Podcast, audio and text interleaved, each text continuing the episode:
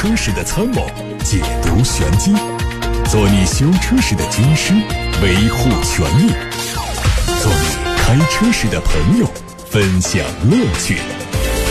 调频九二七，傍晚六点半，董涛说车，只和车友在一起。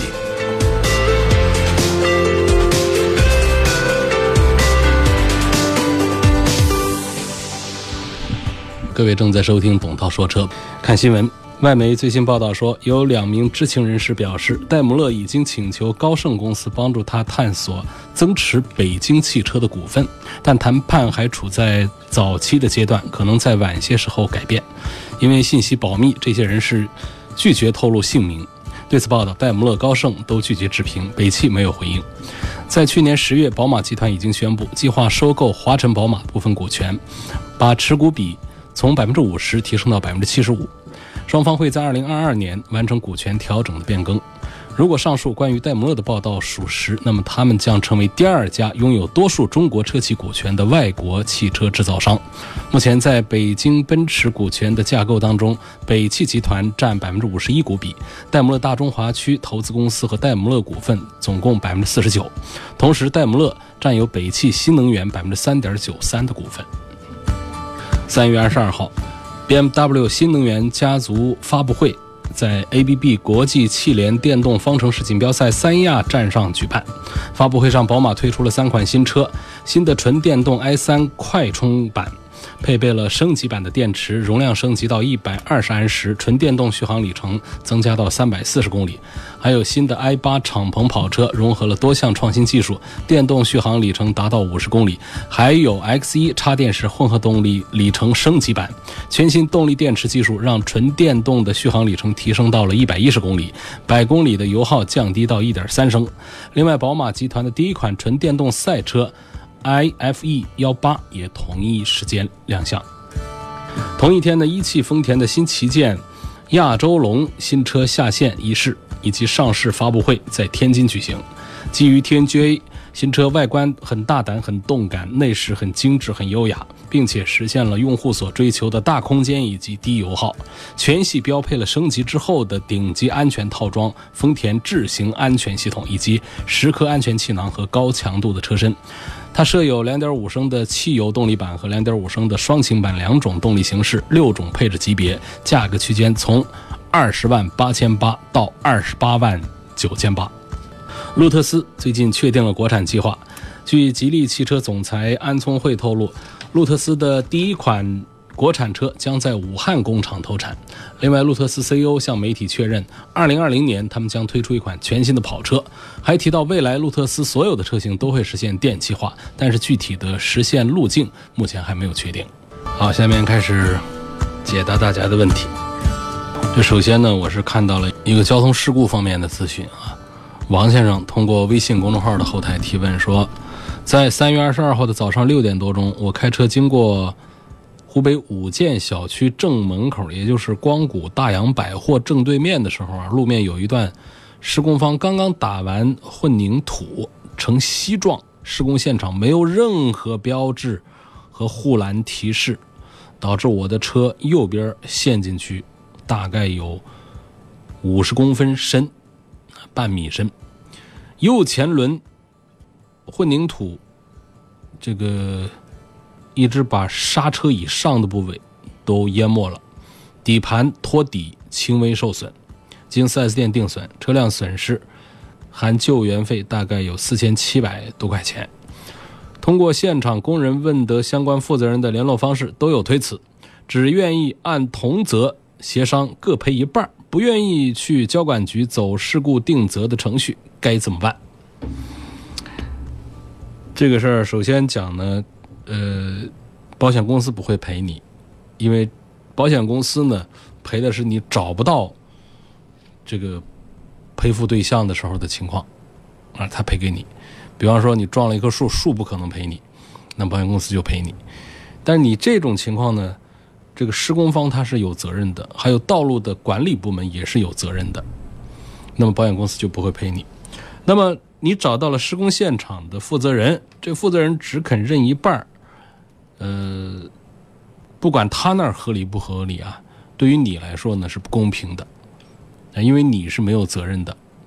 根据我们相关的法规啊，比方说《道路交通安全法》，比方说《公路安全保护条例》，这里头对于这个道路施工作业，嗯、或者说道路出现损毁没有及时的设置警示标志的，啊、没有采取防护措施的，呃，或者应当设置信号灯啊、标志标线呐、而没有设置的，导致我们通行的人车或者其他的呃财产遭受损失的这个负相关职责的单位，应当依法的承担赔偿责任。那么谁是负相关职责的单位呢？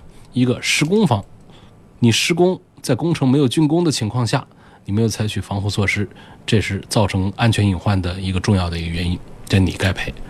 那么还有一方面呢，就是这个交通运输主管部门对于这个道路负有保护的职责，就是你的巡查职责、你的监管职责没有尽到，所以也负有责任。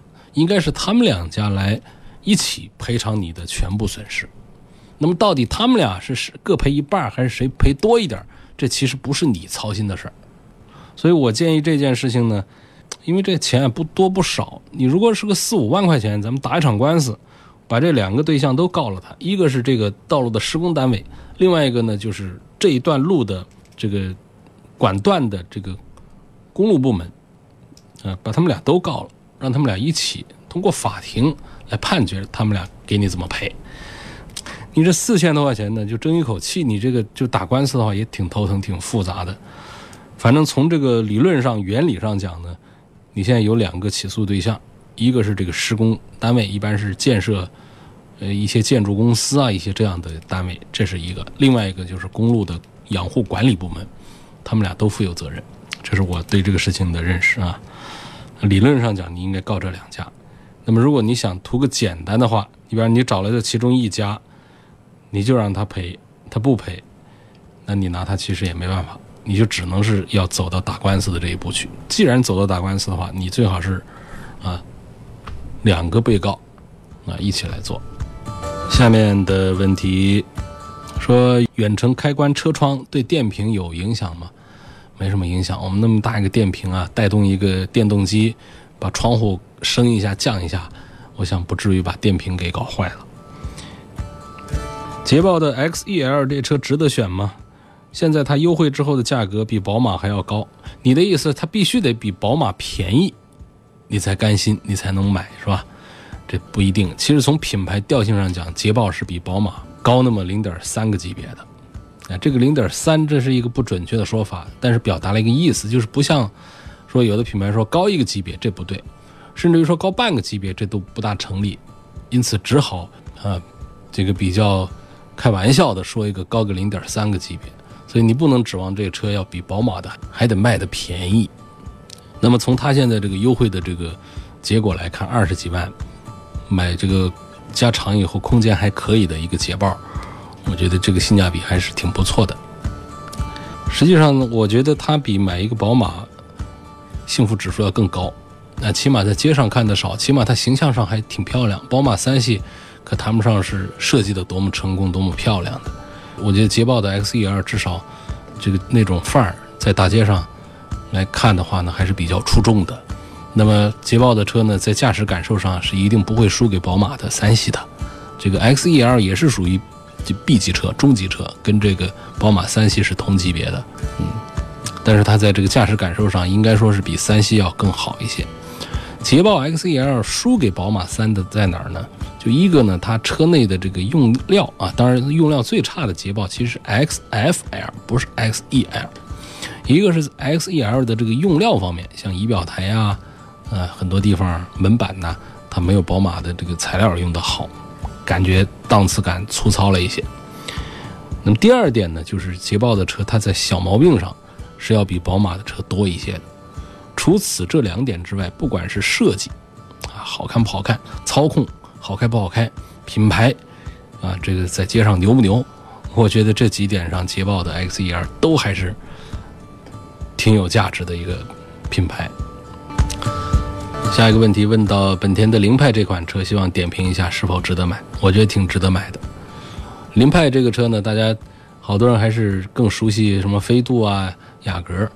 凌派呢，它是一个地地道道的 A 级车，但是呢，它在去年推的这个新款的一九款的凌派啊，它真的就是它，呃，我们过去常常说，呃，这 A 级车的价格，B 级车的享受，其实它是一种广告语，是一种夸张的修辞手法，是是吹牛。但是在这个凌派上，真不是吹牛。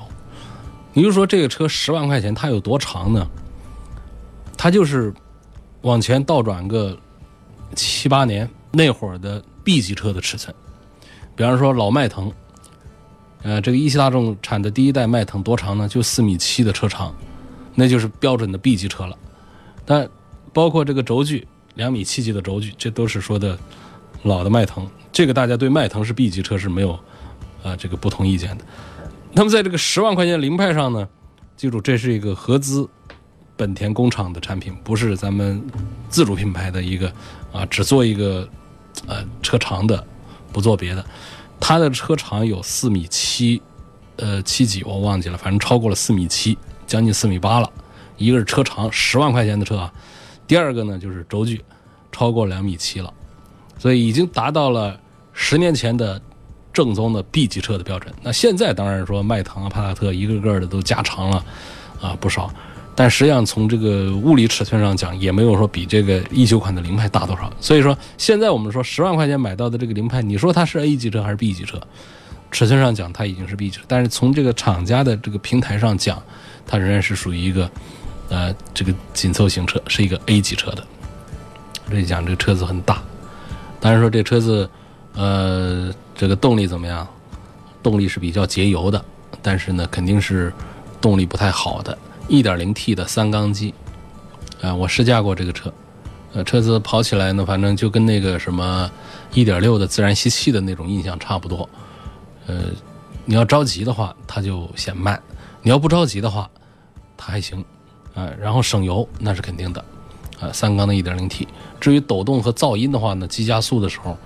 这个抖动还好，噪音呢肯定是要这个大一点，因为毕竟它的马力只这么大，你要这个撕扯的让它提速很快，它也能勉强的跟上你的这个愿望，但是呢，它会呃这个声音会大一点。然后在配置方面，其实很厉害的，就这车电子稳定系统啊，从低配到高配全有。电稳定系统对于一个车来说啊，在电控部分它的成本是最高的，啊都有。啊，包括其他的，还有它后排空间不光大，我记得很清楚，就是它的后排的座位的中间扶手还有一个特异功能，就是可以往前打，可以前后贯贯穿呢，从前排的中间扶手一直贯穿到后排的中间扶手，形成一个平台，形成一个小桌板的这种感觉，后排的实用性非常好，家用我觉得是挺好的一个车啊。凌派，本田的。下面我们来看一个，一九年二月份我买了个车，这车是一八年二月份生产的，问它是不是属于库存车？呃，一年的车，这我首先讲啊，库存车没有国家标准，呃，因为我们说它库存车，说了也也没用。那库存车是个什么标准呢？是大家的心里的一个阴影标准，就是我们。行业里面其实也没有对它有一个什么标准，就是我们在车友当中呢，会把一个生产年份，呃，半年以前的车，把它这个放到库存车的这个概念里面来。呃，其实库存车呢，它是厂家的一个经济指标，经济指标就指这个车现在进入我的待售状态，已经到店来了，它就已经进入到库存的状态了。当然，我们在消费者这个。眼里和口里的话，这个库存车就通常指的是半年以上的没有销售出去的这种车。那这个生产日期一年的话，我觉得应该是我们消费者心目当中的标准库存车。您正在收听的是董涛说车。好，现在我们看看通过董涛说车的微博发过来的问题。杨歪歪说。今年大年初七上午走二七桥，被桥上的吊索上掉下的冰柱砸破了全景天窗。这种情况应该找谁负责啊？每年下雪或者冰冻天气都有车被砸中，二七桥也从来没有给过提示或者是限行。这个严格讲就是这个桥梁管理部门还是呃，有失职的这种疑似，但是呢，他的过错呢不是那么的明显，不像今天节目一开始说到的那个事儿，你把地面上刚糊了水泥半米深的水泥都是稀的，你不设任何的提示标志标牌，那这个过错特别明显。那你这个，我觉得这种情况保险公司一般都会赔，就属于是。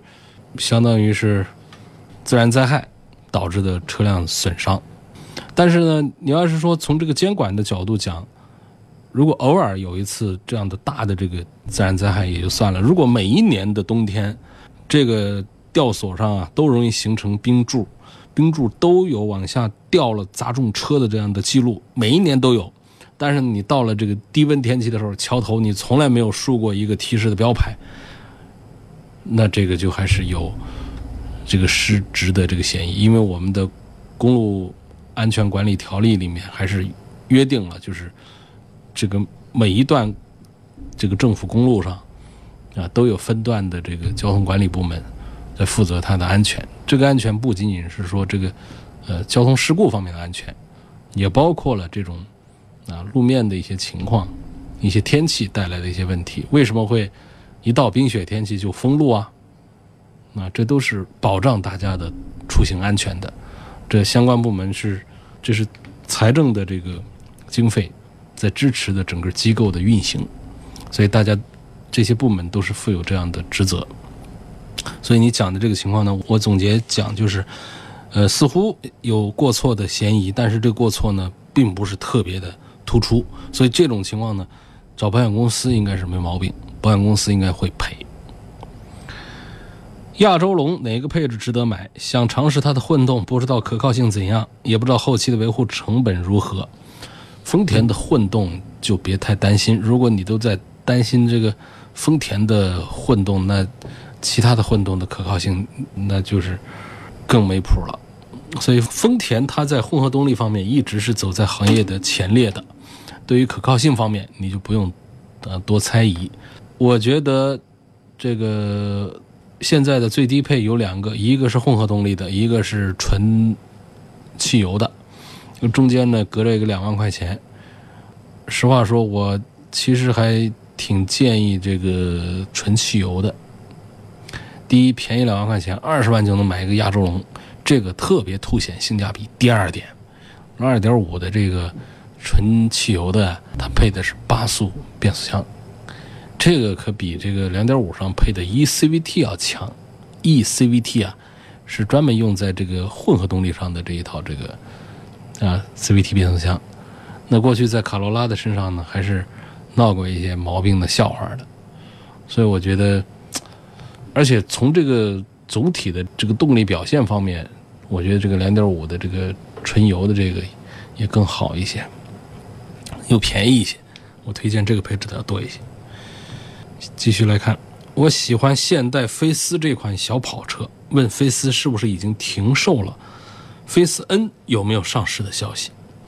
你这涉及到的是一个呃现代进口车的问题。现代进口车已经在去年还是前年年底都已经宣布退市退出中国市场，所以你现在在市面上买到的这些车都能买到的话呢，基本上它不是那种嗯。现代中国的进口渠道弄过来的车，嗯，就是它这现在四 S 店都没有了。那如果有一些的话呢，就是在一些这个北京现代的四 S 店里面有一些代售代销的这么一种情况。所以这是菲斯，菲斯本身呢，它是一个全球车，它应该是没有停产，但在中国呢，它就是你买不到了，就这么一个情况。至于菲斯的 N。N 是个啥呢？N 是现代汽车在去年一八年刚刚对外宣布的，它的一个高性能版，一个性能版的车，类似于宝马的 M 啊 M 系列，或者说是类似于这个奔驰的 AMG，但是没有那么狠的啊，嗯，价格也都不贵的。就像这个，我记得是说过，菲斯的 N，呃，按照。韩元来换算，就是在海外的价格来算，就到中国市场呢，这也就是一个二十万的左右的一个车，啊，它远远不是那种，呃，像这个奔驰的 AMG 啊，宝马的 M 一样的，就是一下子把价格、啊、性能都可以差距拉得很开的那种。哎，我感觉它其实有一点像什么呢？有点像奥迪的 S 这种感觉，就是怎么说呢？比方说奥迪的 RS，它对应 AMG 的像六三系列这种啊高端一点的性能车，那么奥迪的 S 呢，它就相当于类似于奔驰的 AMG 的四三啊这种中间档的性能车的这个定位，所以我觉得这个现代的这个 N 呢，可能有点近似于奥迪的 S 系。您正在收听的是董涛说车。在我的微信公众号的后台啊，我看到有位朋友叫建红的网友，他说文华大道新路村附近渣土车逆向行驶速度快，还开着远光灯，没人管，希望通过节目给呼吁一下。我对那一带不熟啊，这文华大道呢，我感觉就有点两不管吧，它到底是归这个武昌管还是归这个江夏管？所以两不管地带呢，它就有点乱了。应该说，咱们这个武汉市政府啊，对于这个渣土车的呃运行啊，是重拳整治的，包括这个清洁工作呀，这个用灯啊、闯灯啊，这个交通规则这个方面，呃，你看我们交通广播都参与了很多次的这个视频直播，就是对渣土车的这个治理整顿，因为这确实是市民反响特别强烈，在前些年、前几年。那这几年应该说是好了一些，但是呢，它不可能说每一个地段都管得特别好。你说的这个地方呢，我们会通过记者把这个信息啊，向这个有关的交管部门，因为它涉及到逆向行驶，还开远光灯这种，向交管部门来反映吧，只能是反映和呼吁了。按照三大件的可靠性对比一下，迈腾的 1.8T。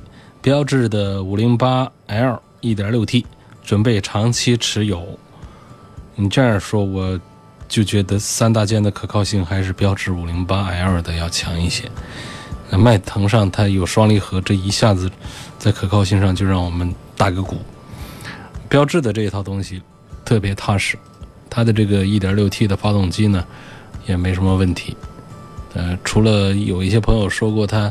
呃，有有一些这个烧机油，但是是比较小范围的，它一定不是像大众的双离合那样的，呃，这个开过用过的人，好多人都会碰上的这种情况，所以这个风险还是小得多的。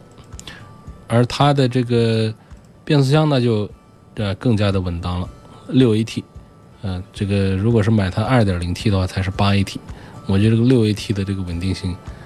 就是爱信的第三代的六 AT，这个是匹配的也好，可靠性也高，所以这一组当中应该是推荐标致五零八 L 给他。问：通常说的年限是按买车的时间算，还是按车的名牌上的生产日期算的呢？听新闻说，雪铁龙要出一款 D 级轿车，是不是比 C 六要高一个级别？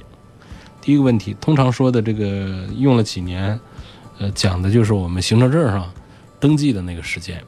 从那儿开始算起的年限，而不是讲它的这个车的出生日期。第二个问题呢，雪铁龙的 D 级车跟 C 六是不是高一个级别？那是的，C 六它不属于 D 级车。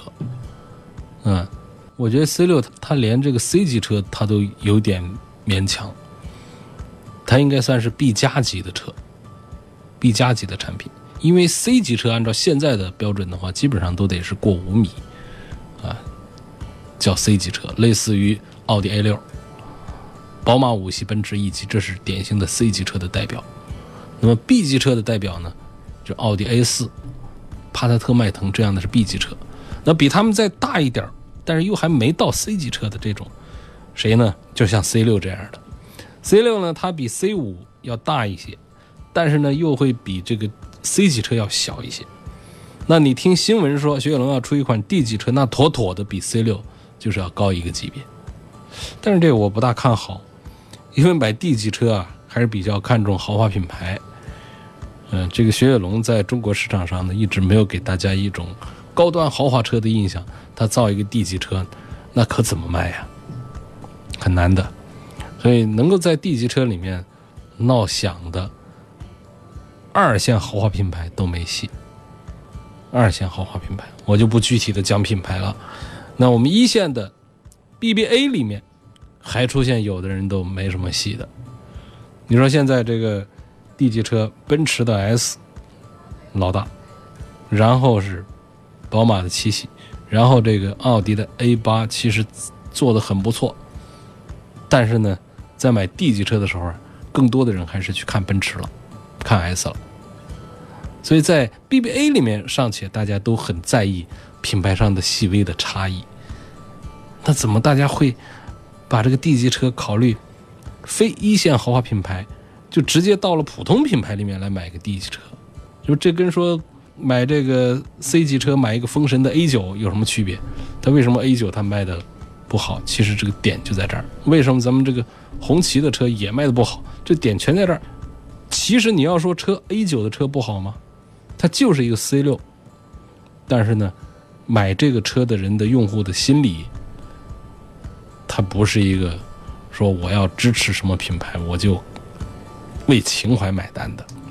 品牌很重要啊，本田、别克、福特，谁的三缸发动机更出色？首先，从造发动机来说，别克和福特肯定是干不过本田。第二，三缸发动机就现有他们家。各家出的这几个动力来说，我觉得也还是本田的做的最好。呃，我都试驾过他们的这个车子，像本田的1.0的这个三缸机，我觉得这个动力啊，它根本就呃没说是比这个别克的这个1.3的三缸机差。像别克的这个 GL6 上就有个 1.3T 的涡轮增压。我觉得这个动力上一点三 T 的肯定是大一些，但是在这个产品的整个的完善性上，我觉得没有这个一点零的好。那福特的更是这样，福特从来在造发动机这方面，包括和变速箱的匹配这方面，它就跟别克是属于同一个水平，都是美国车那种意思。呃，就是油耗的控制，包括发动机变速箱的匹配的这个功夫，都不如日系车，不如德系车。还有一个问题，继续问到了，希望点评一下宝马的叉三，问买它的哪一个配置最划算，是否值得买？我就合并一起讲了，因为旁边还有一个问题，问的是沃尔沃的叉 C 六零，我和一块儿说了啊，在沃尔沃的叉 C 六零和宝马的这个叉三之间，我恐怕还是推荐叉三要多一些，产品要更加的成熟和完善一些，嗯。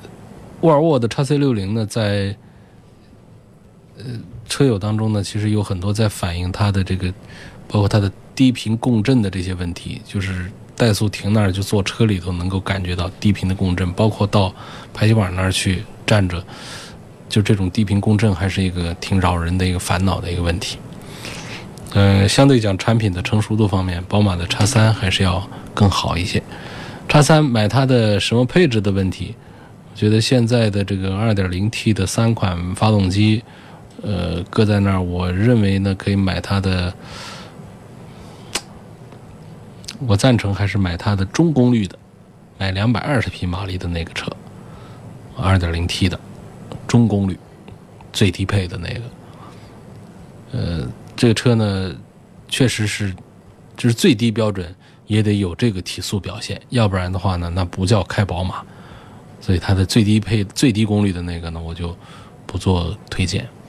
那同时呢，它的这个版本上呢，还有其他的一些配置，也是比这个低配的要稍微做的好一点的。别的我就不多说了。